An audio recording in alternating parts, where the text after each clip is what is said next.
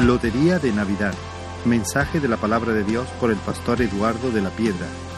En la Iglesia Evangélica Bautista de Córdoba, España. 22 de diciembre de 2019.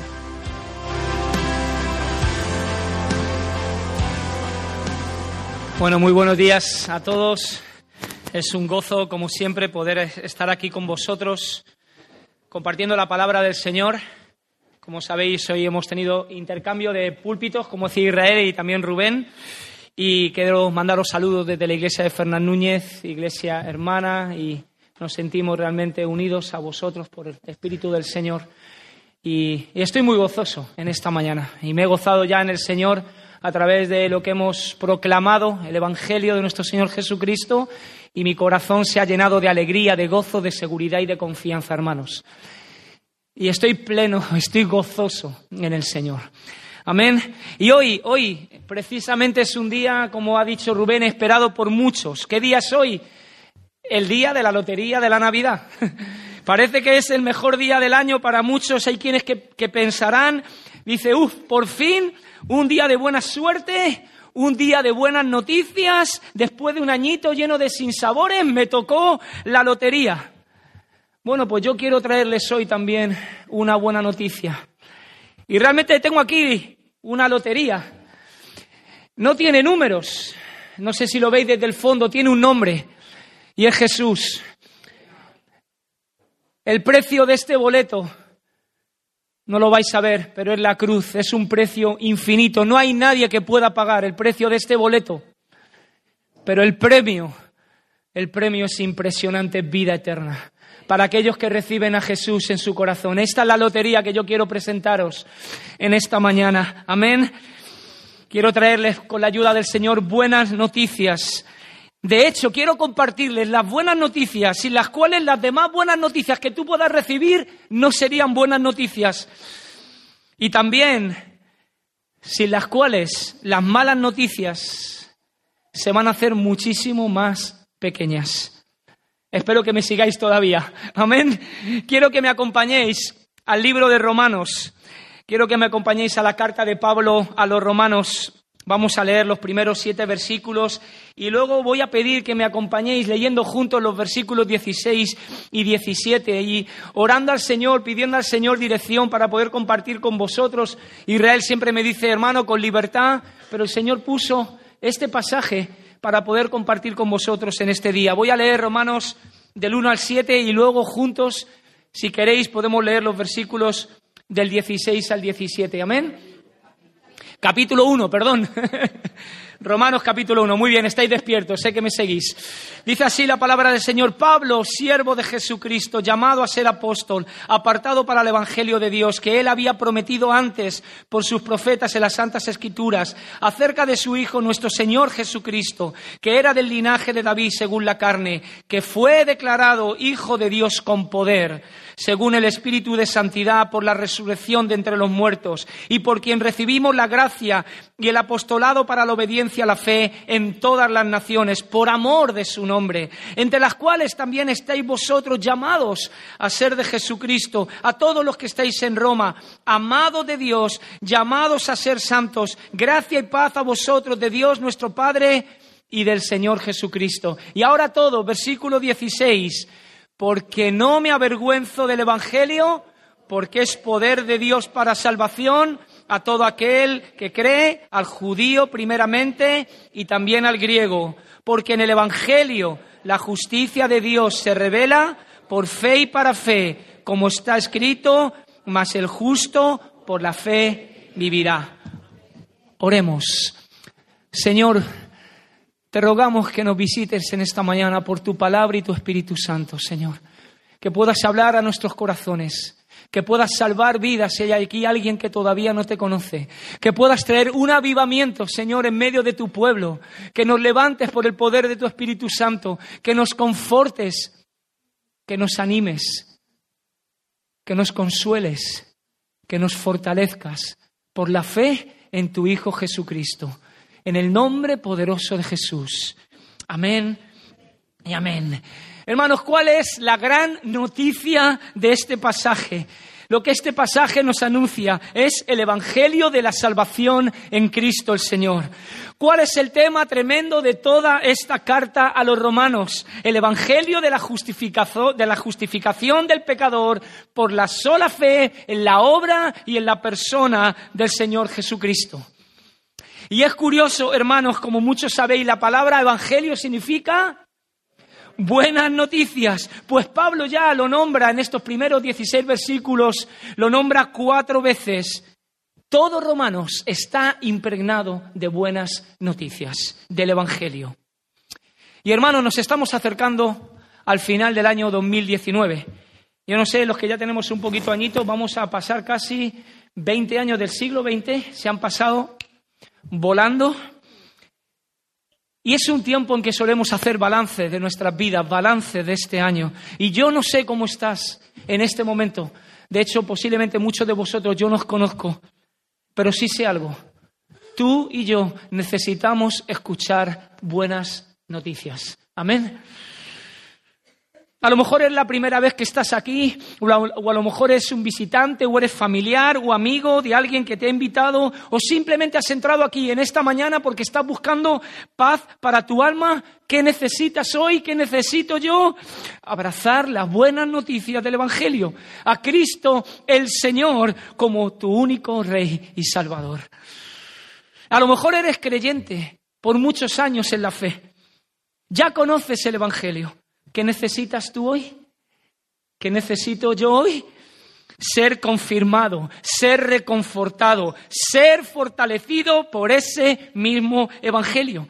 Y Pablo nos lo dice también aquí en unos versículos que no hemos leído, en el versículo 11. Dice, porque deseo ir a veros para comunicaros algún don espiritual a fin de que seáis confirmados. Esto es para ser mutuamente confortados. ¿Por qué? Por la fe que nos es común a, vosotros y a mí.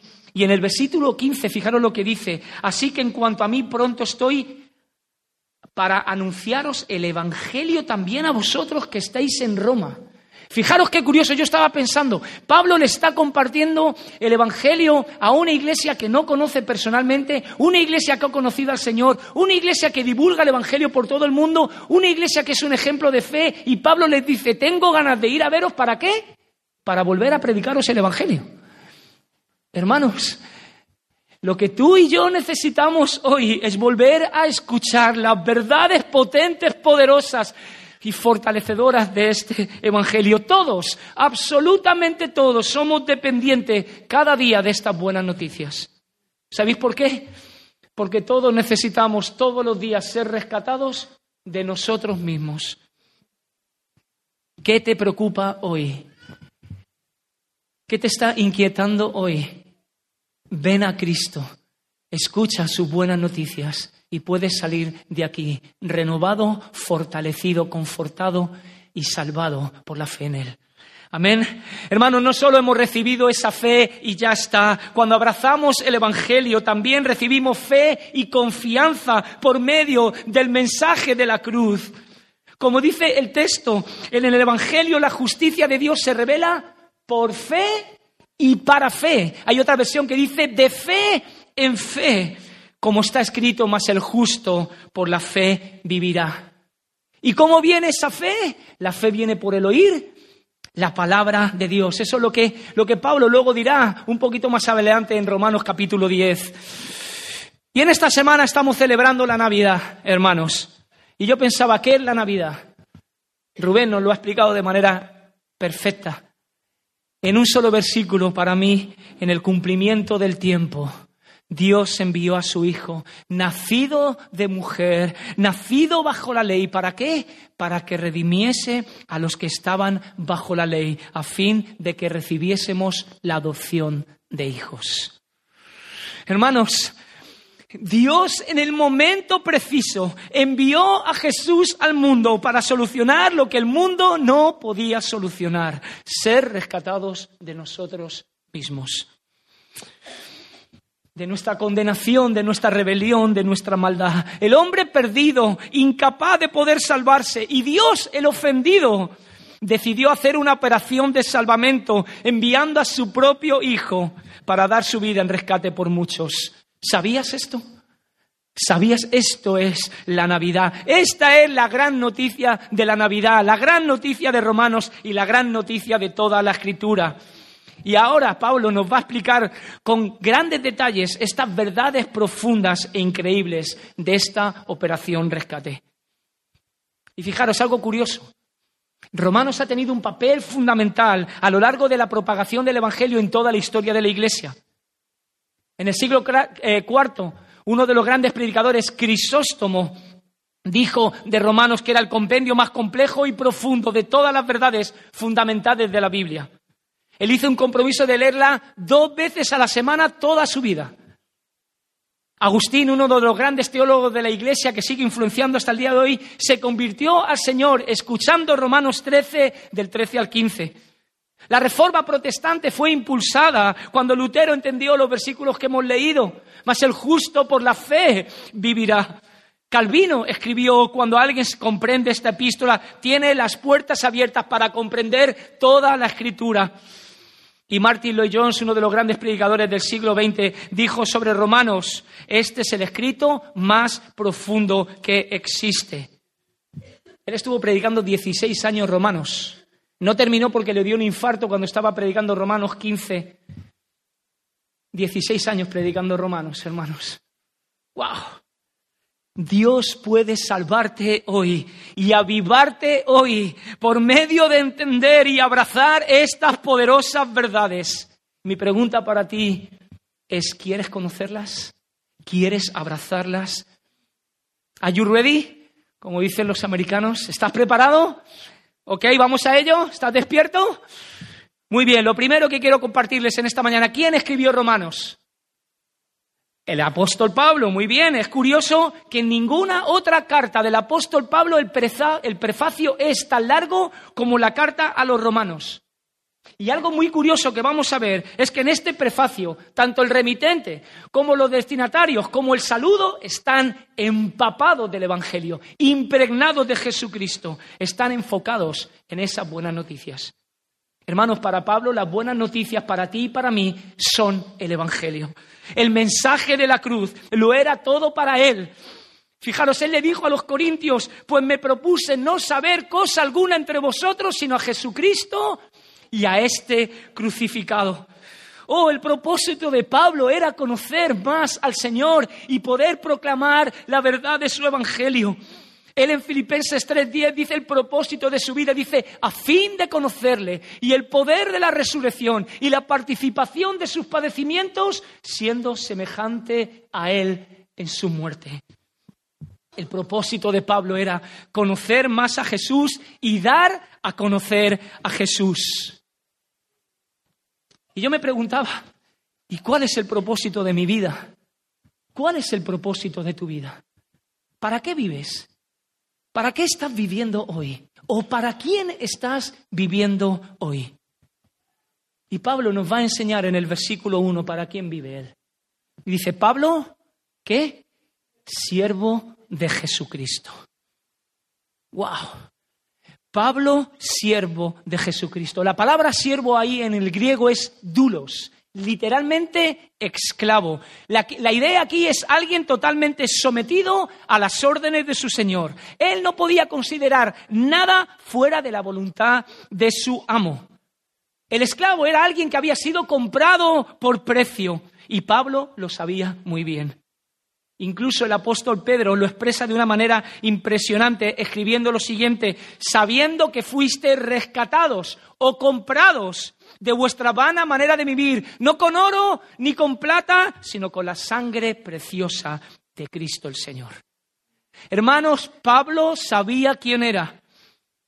Él era un esclavo de Jesucristo comprado al precio más alto, la sangre del Hijo de Dios, y eso le hacía ser un esclavo, pero un esclavo voluntario. Él deseaba ser un esclavo del Señor. Hermanos, para Pablo la palabra dulos no era algo despectivo, sino un título de honor, un privilegio, porque él era antes esclavo del pecado y ahora era esclavo para vida eterna. Pablo sabía quién era y sabía de quién era. Y yo te pregunto, ¿sabes realmente quién eres? ¿Sabes realmente de quién eres? Pablo, siervo de Jesucristo. No había honor más grande para él. En un mundo donde todos, quieren ser, donde todos quieren ser grandes, en un mundo donde vemos que todos quieren gobernar, que todos quieren el poder, que todos quieren el dinero, que todos quieren la fama y el honor. Pablo, yo, Pablo dice, yo quiero ser un esclavo de Jesucristo. Wow, el esclavo del más grande. Amén. Wow. Pero también nos dice algo más. En esta presentación, en su carta de presentación, dice que él es llamado a ser apóstol o apóstol por llamamiento.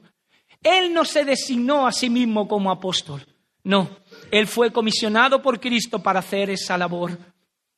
Los apóstoles eran hombres escogidos por Jesús, quienes, habiendo sido testigos oculares de su resurrección, fueron comisionados por él para hablar en su nombre y poner el fundamento de la iglesia. Y Pablo dice en Primera de Corintios capítulo 15 que fue el último hombre que vio a Cristo resucitado de camino a Damasco. ¿Os acordáis? Así que, y esto es muy importante, hermanos, Pablo está escribiendo esta carta no con la autoridad de un hombre, está escribiendo esta carta con la autoridad de un apóstol comisionado por Cristo. De manera que en última instancia la revelación del Evangelio que está aquí no se origina en Pablo, sino que se origina en Cristo mismo. Y así también rechazar este Evangelio, hermanos, no es rechazar a un hombre, no es rechazar a Pablo, es rechazar a Cristo mismo. Y por último, en la presentación del apóstol dice que es también apartado él tiene un propósito en su vida. Él no solo tiene un título, él tiene un propósito. Él sabe quién es y él sabe para qué está viviendo. Está apartado para qué? Para el Evangelio de Dios. Pablo fue apartado por un propósito y el propósito era llevar esa buena nueva del mensaje de la salvación. Pero tenemos que darnos cuenta en este tiempo, especialmente, hermanos, que no todo el mundo sabe o, sabe ni sabe las implicaciones, ni sabe el significado de ese Evangelio. Yo te invito, si quieres, en esta Navidad, si vas a pasear, si vas a estar con familia, con amigos, si tienes esa libertad y ese deseo, pregúntale a alguien si sabe lo que es el Evangelio. Posiblemente te vas a sorprender de las respuestas que recibas. Y no van a coincidir todas con el verdadero Evangelio de nuestro Señor Jesucristo.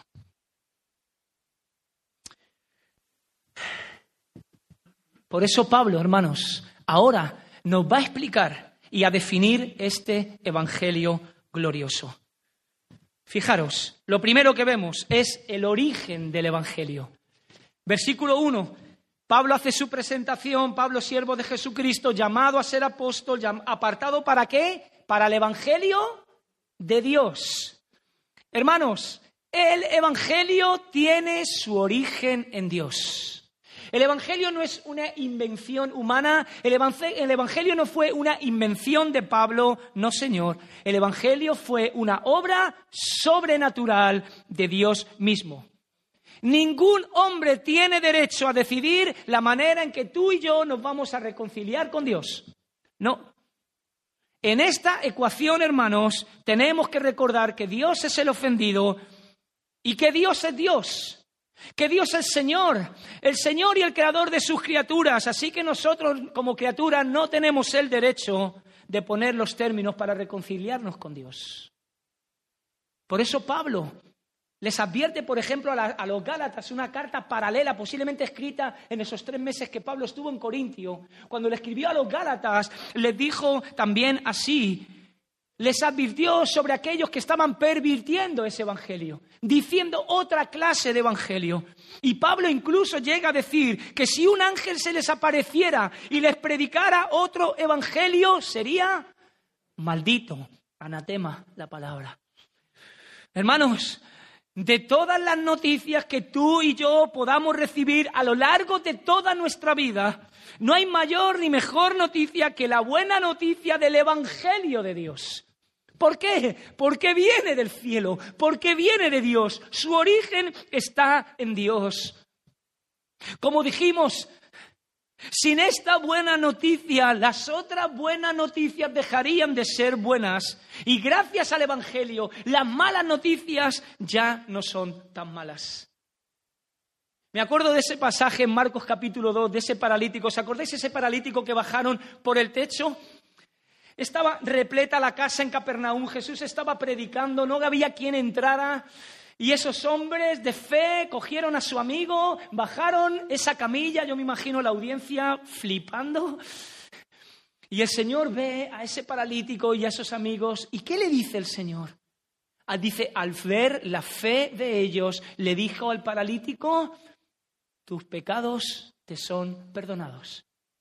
¿Dejó de ser paralítico ese hombre en ese momento? No. Nosotros sabemos la historia y sabemos que después, después de la conversación con los fariseos, Jesús resucita a ese paralítico como una obra de doble gracia, si la puedo llamar así. Pero Jesús le dice algo en un evangelio paralelo. Le dice algo, dice, alégrate tus pecados te son perdonados. Ese hombre seguía siendo paralítico, ese hombre seguía siendo un miserable, ese hombre no tendría médico, ni medicina, ni fisioterapeuta, ese hombre tendría que estar en la calle tirado y seguía pidiendo limona para poder sobrevivir. Y Jesús le dice, alégrate, te he dado las mejores noticias que puedes escuchar, tus pecados te son perdonados. Hermano, yo no sé la historia que tú tienes no sé las noticias que te están contando últimamente, no sé lo que te está pasando, pero si tú conoces a Cristo, quiero decirte que el mayor de tus problemas ya ha sido resuelto. ¿Puedes salir por esa puerta en esta mañana? Pudiendo dar un grito de alegría y como dice Israel, marcándote un baile, que me encanta eso de marcarte un baile, sabiendo que el mayor de tus problemas ya ha sido resuelto. Hermano y hermano, con el Evangelio todos nuestros problemas ya han sido resueltos en la cruz del Calvario. El perdón de tus pecados, la condenación eterna han sido resueltos ¿Sabes cuál es esa buena noticia?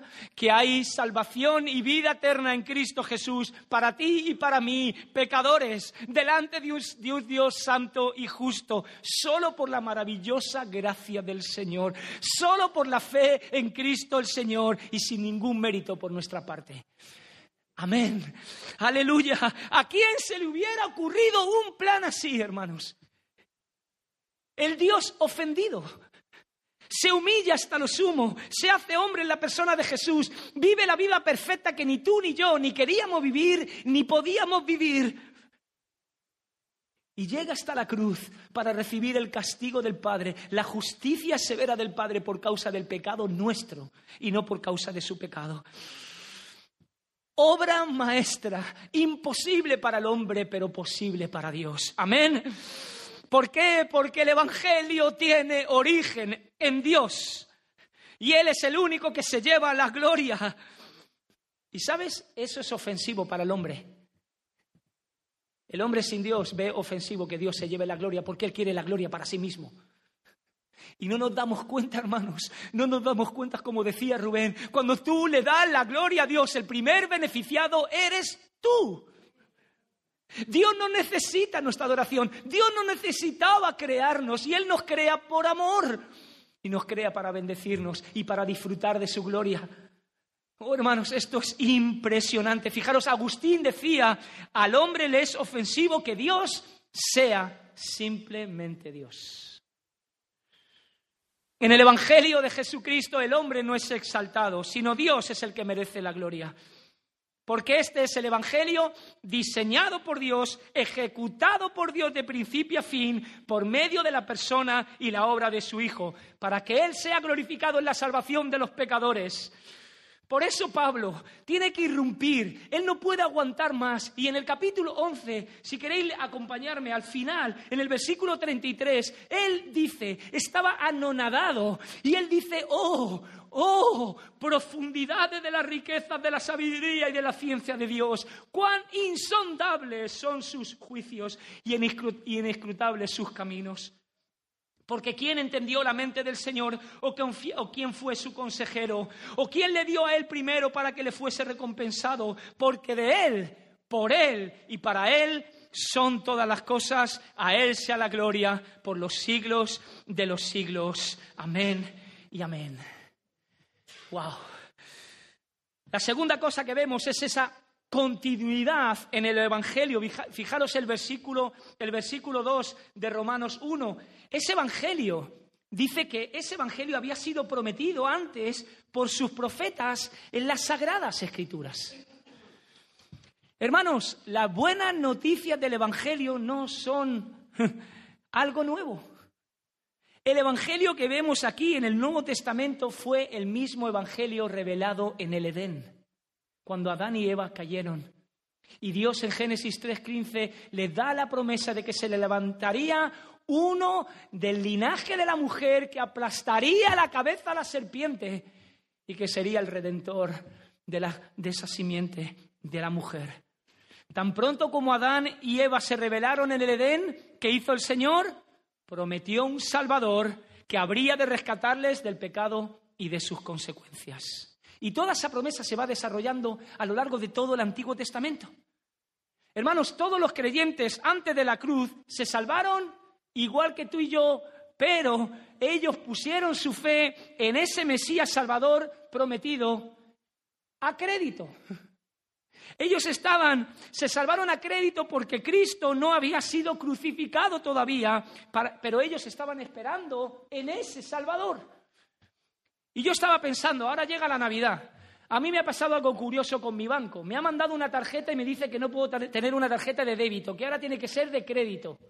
Para que gaste, ¿no? Para que venga. Dale, con la tarjeta. Y los que viven en Estados Unidos ya sabéis cómo es el tema de las tarjetas. Conozco a muchas familias que se han quedado endeudadas y completamente rotas por el tema de las tarjetas.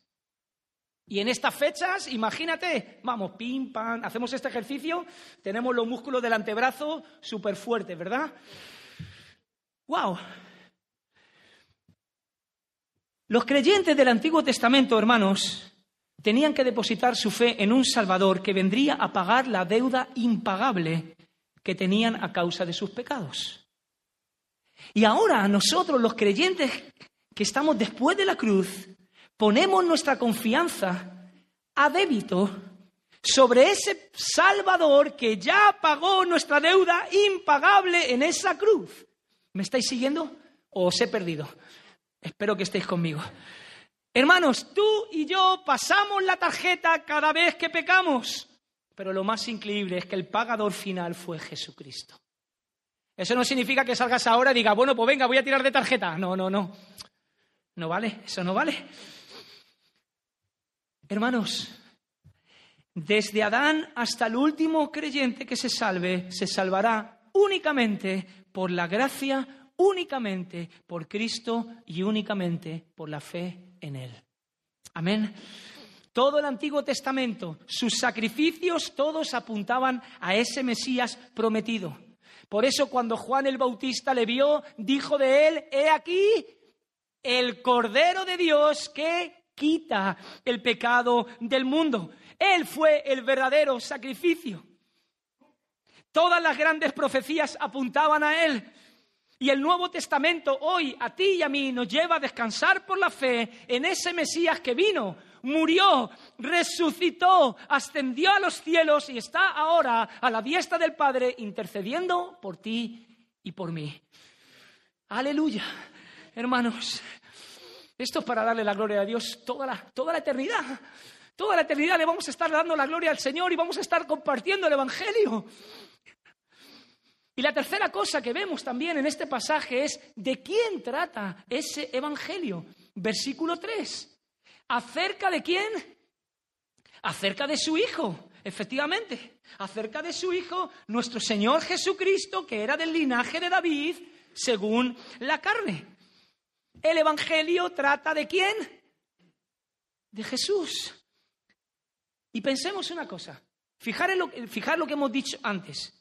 Si el Evangelio es igual tanto en el Antiguo Testamento como en el Nuevo Testamento, ¿cuál es el tema central de toda la Biblia? Jesucristo y el Evangelio. Hermanos, Jesucristo es el Evangelio. Jesucristo es la buena noticia del Evangelio, la buena noticia Jesús mismo. De tal manera amó Dios al mundo, que envió a su Hijo unigénito para que todo aquel que en él cree no se pierda, mas tenga vida eterna. Treinta palabras para definir el Evangelio. Jesús es la esencia del Evangelio. Hermanos, la buena noticia en este día no es que te toque la lotería, no es que te regalen la última PlayStation, que no sé por cuál van, si por la 5, la 6 o la 7. Por allí, por esa zona, me la van a decir. ¿La 4? Oh, pues yo pensaba ya que iba por la 6 o... No, no, muchachos, no, la buena noticia en esta Navidad no es que te regalen la Play, no, hermanos, no es que te toque la lotería, no, hermanos, la buena noticia es Jesucristo. Jesucristo, esta es la buena noticia, hermanos. La pregunta es si lo crees. La pregunta es si lo estás viviendo. La pregunta es si Cristo llena todas tus expectativas. La pregunta es si Cristo llena tu corazón, si satisface todos tus deseos si estás lleno y pleno de Él. Él te amó tanto que vino a buscarte cuando tú estabas perdido y ni lo sabías. Él vino a buscarme cuando yo creía que era la persona más rica y más feliz del mundo. Y me hizo ver que era la persona más pobre y más miserable. Pero me dio el gozo y la alegría que jamás nada ni nadie me pudo dar. Era un pobre miserable, lleno de cosas, pero vacío de Cristo. Y Cristo llenó mi vida para darme el gozo que nunca había encontrado en ninguna cosa y en ninguna otra persona. Hermanos, Dios no envió un plan para salvarte. Dios no le dio un número, no le dio un número para salvarnos, no. Dios nos dio a una persona su Hijo amado. En el cumplimiento del tiempo Dios envió a su Hijo.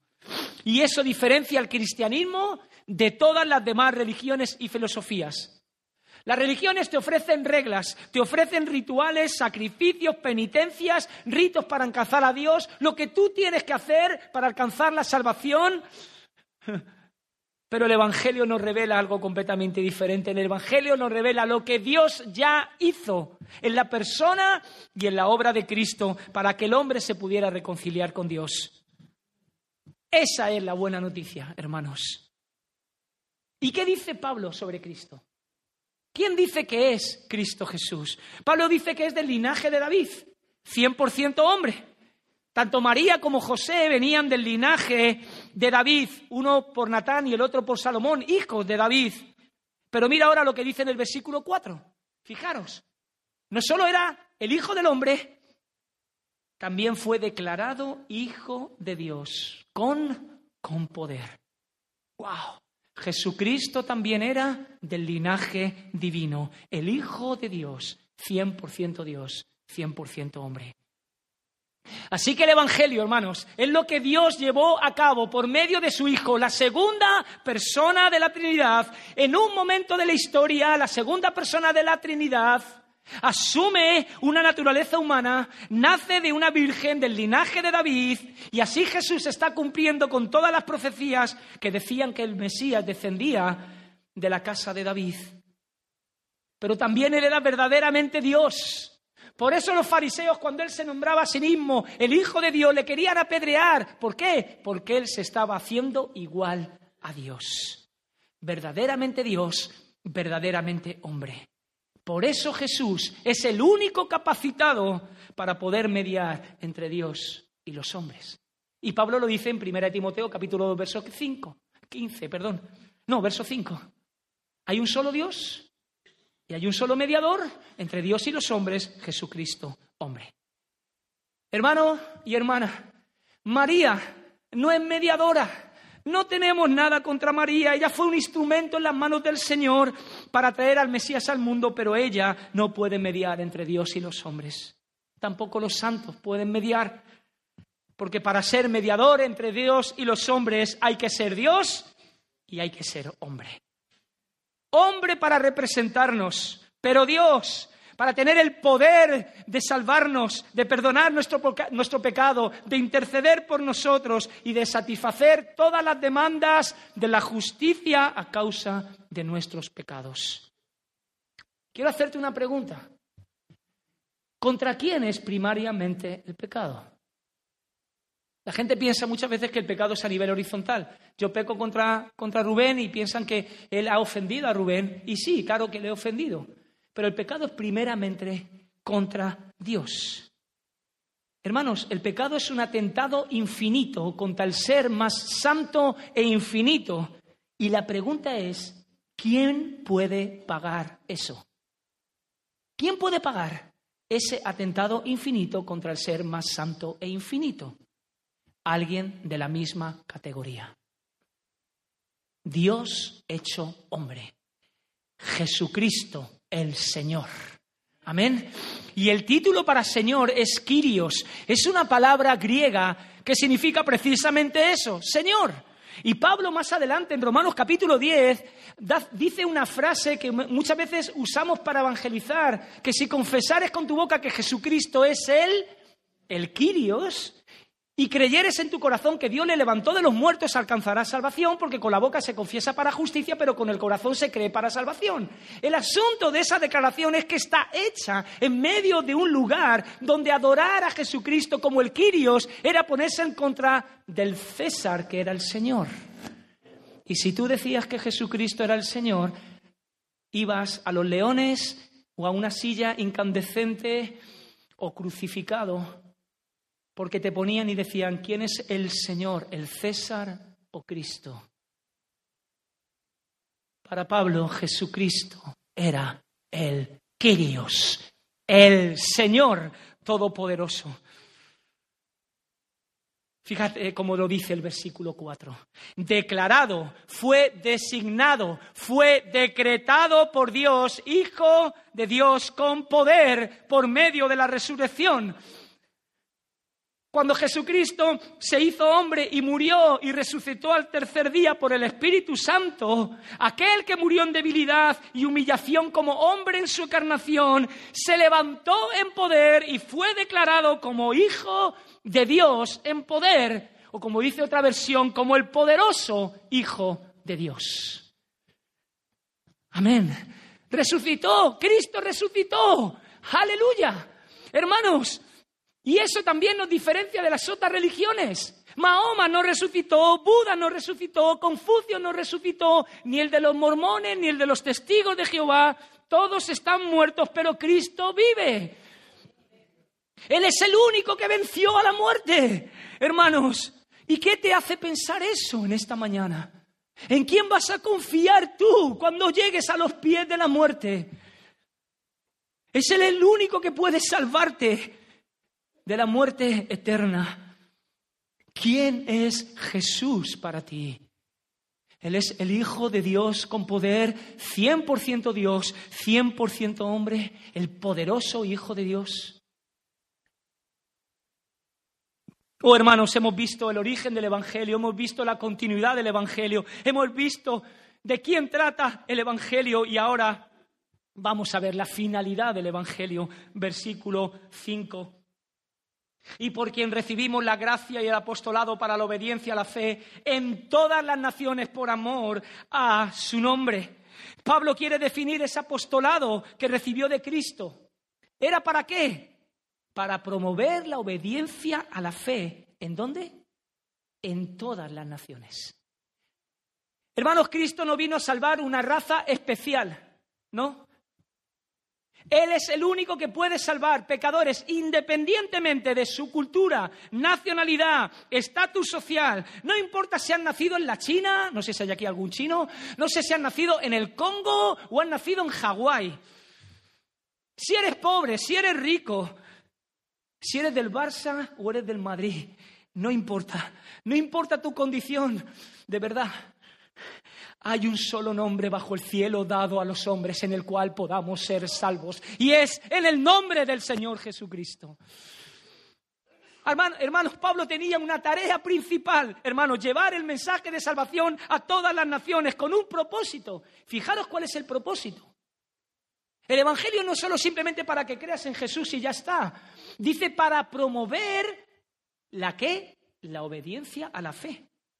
O lo que es lo mismo, para promover el tipo de obediencia que nace de una verdadera fe en Cristo.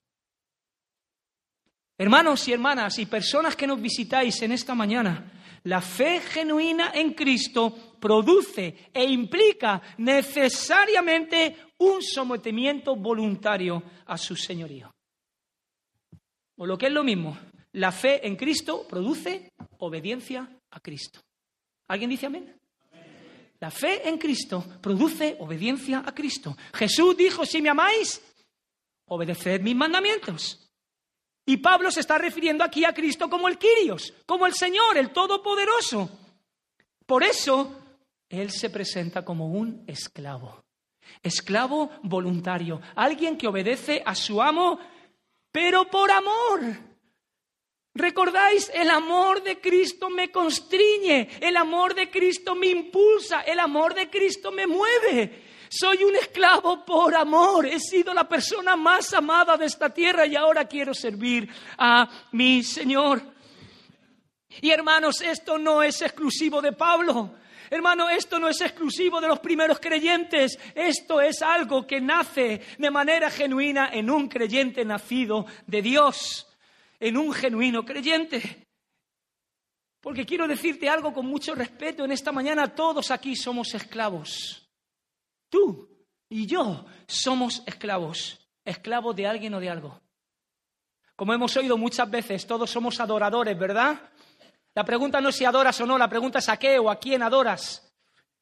No hay nadie aquí que no sea esclavo, pero hay esclavos de diferentes amos. Hay esclavos de diferentes amos, hermanos. O somos esclavos del pecado o somos esclavos de Jesús. Fijaros cómo lo dice Pablo en el, en el capítulo 6, en el verso 16. ¿No sabéis que si os sometéis a alguien como esclavos para obedecerle, sois esclavos de aquel a quien obedecéis? Y ahora dice, ¿de quién somos esclavos? ¿O del pecado para muerte o sea de la obediencia para justicia. ¡Wow! Tú eres esclavo de lo que obedeces. O eres esclavo del pecado para muerte, o eres esclavo de Jesús para la obediencia. Amén. Amén. Hermano, si eres esclavo del pecado, vas a obedecer al pecado. Yo es lo único que podía hacer durante mis primeros 34 años de vida. Pero si eres esclavo de Cristo, ahora lo que vas a querer es obedecer a tu Señor. Y la pregunta para ti, para mí, y la pregunta del millón o de no sé cuántos euros dan hoy en la lotería, de los tres millones de euros es, ¿quién es tu amo? ¿A quién obedeces? ¿Quién es tu guía? ¿Tú puedes decir hoy con toda certeza que Jesucristo es tu Quirios, tu Señor? Que en tu vida lo que importa es hacer su voluntad y no la tuya. Cuando tienes un conflicto o una decisión que tomar, tú deseas hacer su voluntad, la voluntad revelada en su palabra. Sí, hay una lucha interior o no, hermanos. O no tenemos lucha. Claro que tenemos lucha, pero tú quieres obedecer a Jesús. Aunque vives en esa tensión y en esa lucha todos los días, en nuestros trabajos, hermanos. Hace poco me he tenido que volver a poner en, el tema del trabajo por asuntos de la jubilación y he sufrido unas presiones como nunca antes había experimentado, hermanos. La gente te quiere engañar y la gente quiere que tú mientas. El otro día me estaban ofreciendo dinero por dar un coche sin tener que, que, simplemente decir, no, tú di que el coche está estropeado, miente y te reciben el coche y te dan el dinero.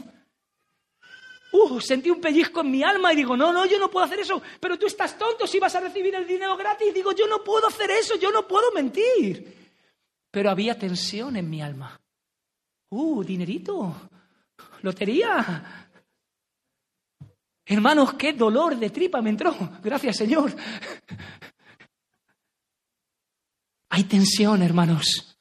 Pero tú quieres obedecer al Señor. No obedeces perfectamente todavía en este lado de la eternidad, no obedecemos perfectamente, pero sí, sinceramente, queremos obedecer al Señor. ¿Y sabéis lo que ocurre cuando no lo obedecemos? Nos quebramos. El Espíritu Santo nos quebranta y volvemos en arrepentimiento y fe al Señor y le pedimos perdón. O cuando tú le fallas, te duele. Como me duele a mí cuando yo fallo a mis hijas y las regaño de manera violenta y me duele en el corazón y tengo que pedirlas perdón. Oh hermano, la esclavitud al pecado es opresora, es maldita, pero la esclavitud a Cristo es liberadora, es bendita. Conocer a Cristo te hace completamente libre. Tener a Jesús como Salvador en tu vida es conocer realmente la verdadera libertad. Ahora tienes nuevos deseos, ahora tienes un nuevo poder para decirles no al pecado opresor y sí a la verdadera vida de Cristo. Dice que si el Espíritu que levantó a Jesucristo de entre los muertos mora en vosotros, ese mismo Espíritu vivificará vuestros corazones por el Espíritu que os fue dado. Oh hermanos, ese espíritu mora en ti, ese espíritu te ha dado vida, te ha dado nuevos deseos. Ahora tú puedes obedecer al Señor, pero no solo puedes, ahora quieres obedecer al Señor. Has experimentado esa verdadera libertad. ¿Cómo ves al Señor? ¿Cómo lo ves? ¿Quién es Jesús para ti? Mira, ahora está muy de moda hacer grupos de WhatsApp. Yo no soy muy bueno con esto. Yo quiero que hagas un ejercicio, lo escuché hace muy poco tiempo. Quiero que hagas un grupo de WhatsApp ahora, en estas Navidades, si quieres, y vas a meter a las siguientes personas. Vas a meter a la persona más bondadosa que conoces. Piensa en ella. Un momento, ¿la tienes aquí? Métela en el grupo. Vas a pensar a la persona más generosa que conoces. Al grupo. La más paciente. Para adentro. La más inteligente y sabia. Venga, la persona más tierna y firme que conozcas, al saco. La más capaz, la más mansa, la más humilde, al grupo. Ahora intenta juntar a todas esas personas en una sola persona y eleva cada una de sus virtudes a la perfección. Tendremos una pequeña idea aproximada de quién es Jesús. Él es indescriptible, Él es incomparable, Él es, Él es el Kyrios, el Señor. Por eso cada vez que Jesús nos está diciendo hagamos algo, lo está haciendo para tu bendición y para tu beneficio. Cuando a vosotros jóvenes os está diciendo no hagas algo, lo está haciendo para que no te estrelles, para que no te metas en problemas y no destruir tu vida, porque Él es un Señor infinitamente bueno, infinitamente bondadoso y sabio. Y el pecado es un tirano y un perverso que te quiere matar. Y quiero decirte algo, si no lo ves así, a lo mejor es que no has conocido al Señor. Hermanos, hasta aquí todo esto ha sido la presentación de Pablo para darse a conocer a una iglesia en Roma. Ahora nos dice a quién va dirigida esa carta. Y fijaros qué curioso. Igual que el Evangelio define a Pablo, también define a sus destinatarios. Versículo 6. Entre los cuales también estáis vosotros llamados a ser de Jesucristo, a todos los que estáis en Roma, amados de Dios, llamados a ser santos, y luego viene el saludo. Y aquí Pablo dice tres cositas, como dice mi mujer. Ella dice, te voy a decir tres cositas. Así le dice a sus alumnos, te voy a decir tres cositas. A veces dice, te voy a decir cinco. Digo, prepárate. Bueno, no habéis visto a Macarena ahora que no está aquí y no me escucha. Fija lo que dice el Señor. Eran amados de Dios. Eran llamados por Jesucristo con la finalidad de ser santos. Estos hombres y mujeres habían llegado a ser cristianos porque Jesucristo mismo los había llamado a través de la proclamación del Evangelio. Mis ovejas oyen mi voz y por eso vienen a mí. Y Pablo aclara en Romanos que la voz de Cristo no viene directamente del cielo, sino a través de la proclamación del Evangelio. ¿Cómo irán si no hay quien les predique? Porque la fe viene por el oír la palabra de Dios, hermanos. La fe viene por el oír la voz de Jesús a través de la proclamación del querigma del Evangelio, hermanos. ¿Y cuáles son esas ovejas que responden a la voz de Jesús en arrepentimiento y fe? Jesús dice, aquellas que el Padre me dio. Me dio. Mis ovejas oyen mi voz y yo las conozco y me siguen y yo les doy vida eterna y no perecerán jamás y nadie las puede arrebatar de mi mano. Mi Padre que me las dio es mayor que todos y nadie las puede arrebatar de la mano de mi Padre. ¡Wow! ¡Qué seguridad, hermano! Nadie nos puede arrebatar de las manos del Padre. Estas ovejas han sido elegidas por el Padre antes de la fundación del mundo, simplemente, y escucha esto, simplemente porque Dios las amó. Esto es espectacular. Dios desde antes de la fundación del mundo, sabiendo que yo iba a ser un pecador rebelde, desobediente, decidió amarme y decidió amarte a ti. Y todos los amados de Dios fueron llamados por Jesucristo. ¿Por qué? Porque precisamente somos los amados de Dios. Fuimos llamados por Jesús a ser también santos. Fuimos apartados para Dios. Y no hay una mayor bendición que ser liberados del pecado para ser posesión exclusiva de Dios.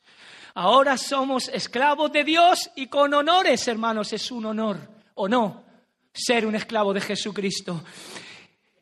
Y esa santificación, ese proceso que Dios ya ha empezado en ti, es la evidencia de que somos amados y llamados por Dios. Amén. Dios a los que ama también santifica. El que comenzó en vosotros la buena obra, la perfeccionará hasta el día de Jesucristo. Jesucristo te llamó a ser santo porque Dios el Padre te amó desde antes de la fundación del mundo para ser santo y exclusivamente para Él. Y nadie te puede arrebatar eso. Hermano, tú puedes salir ahí con esa seguridad a ese mundo que te quiere matar con esa seguridad de que nadie te puede arrebatar de las manos del Señor. Y esto nos lleva al final. El saludo que dice Pablo, gracia y paz a vosotros de parte de Dios nuestro Padre y del Señor Jesucristo. El Evangelio otra vez. El resultado del Evangelio la gracia resume todas las bendiciones que Dios nos ha dado sin haberlas merecido y la paz es el resultado que produce el hecho de ser receptores de esa gracia.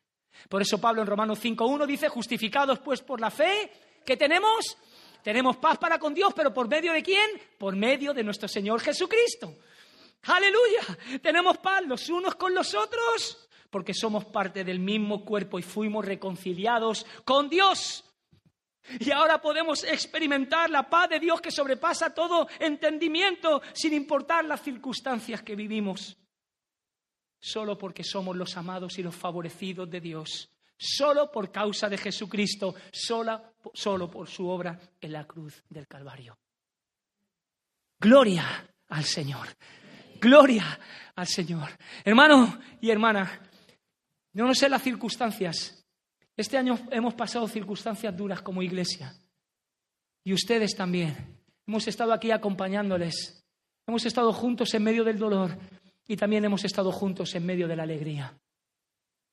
Pero podemos estar seguros en el Señor que nadie nos puede arrebatar de su mano. Y la gracia y la paz de Dios reposa sobre nuestras vidas. Hermanos, así ha introducido Pablo el espectacular tratado del Evangelio, dirigido a los creyentes, hombres y mujeres, corrientes como tú y como yo. Y lo que Pablo les está revelando es lo que Jesucristo, tu Salvador, quiere que tú sepas, quiere que tú entiendas y quiere que tú abraces en esta mañana. Es lo que tú y yo necesitamos entender. Es lo que a ti y a mí nos tiene que realmente tocar. Porque fuera de este Evangelio no hay salvación para nadie. Yo soy el camino y la verdad y la vida y nadie va al Padre si no es a través de mí. Fuera de este Evangelio, hermano, no hay salvación y fuera de este Evangelio no hay crecimiento. Este es el Evangelio que salva y el Evangelio que santifica.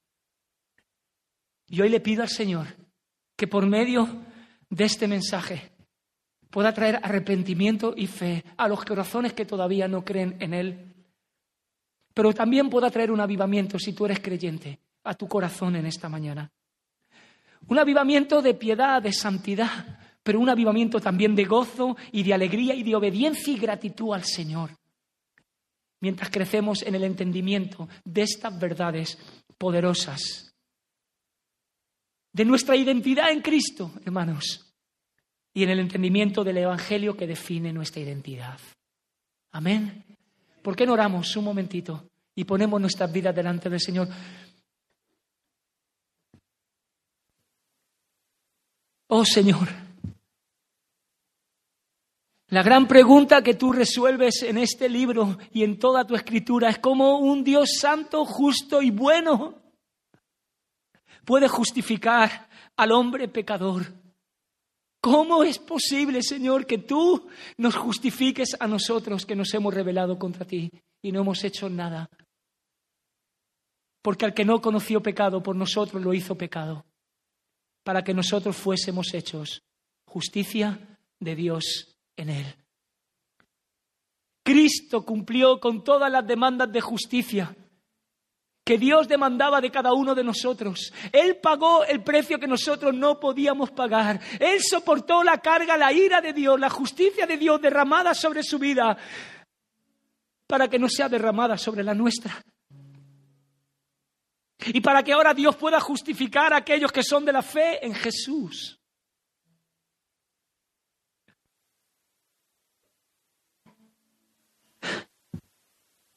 ¿Quieres hoy poner tu confianza en Cristo?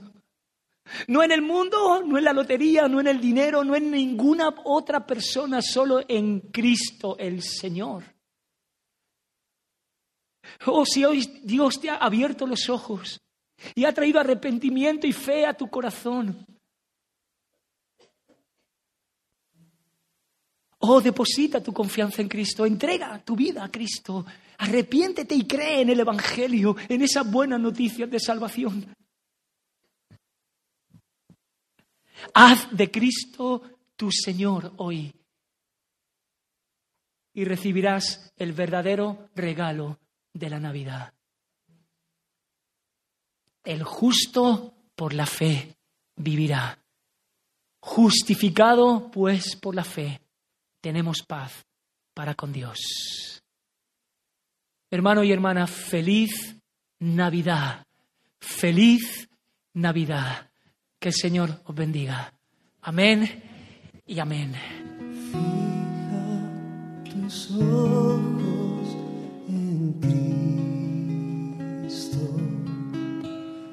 lleno de gracia Y lo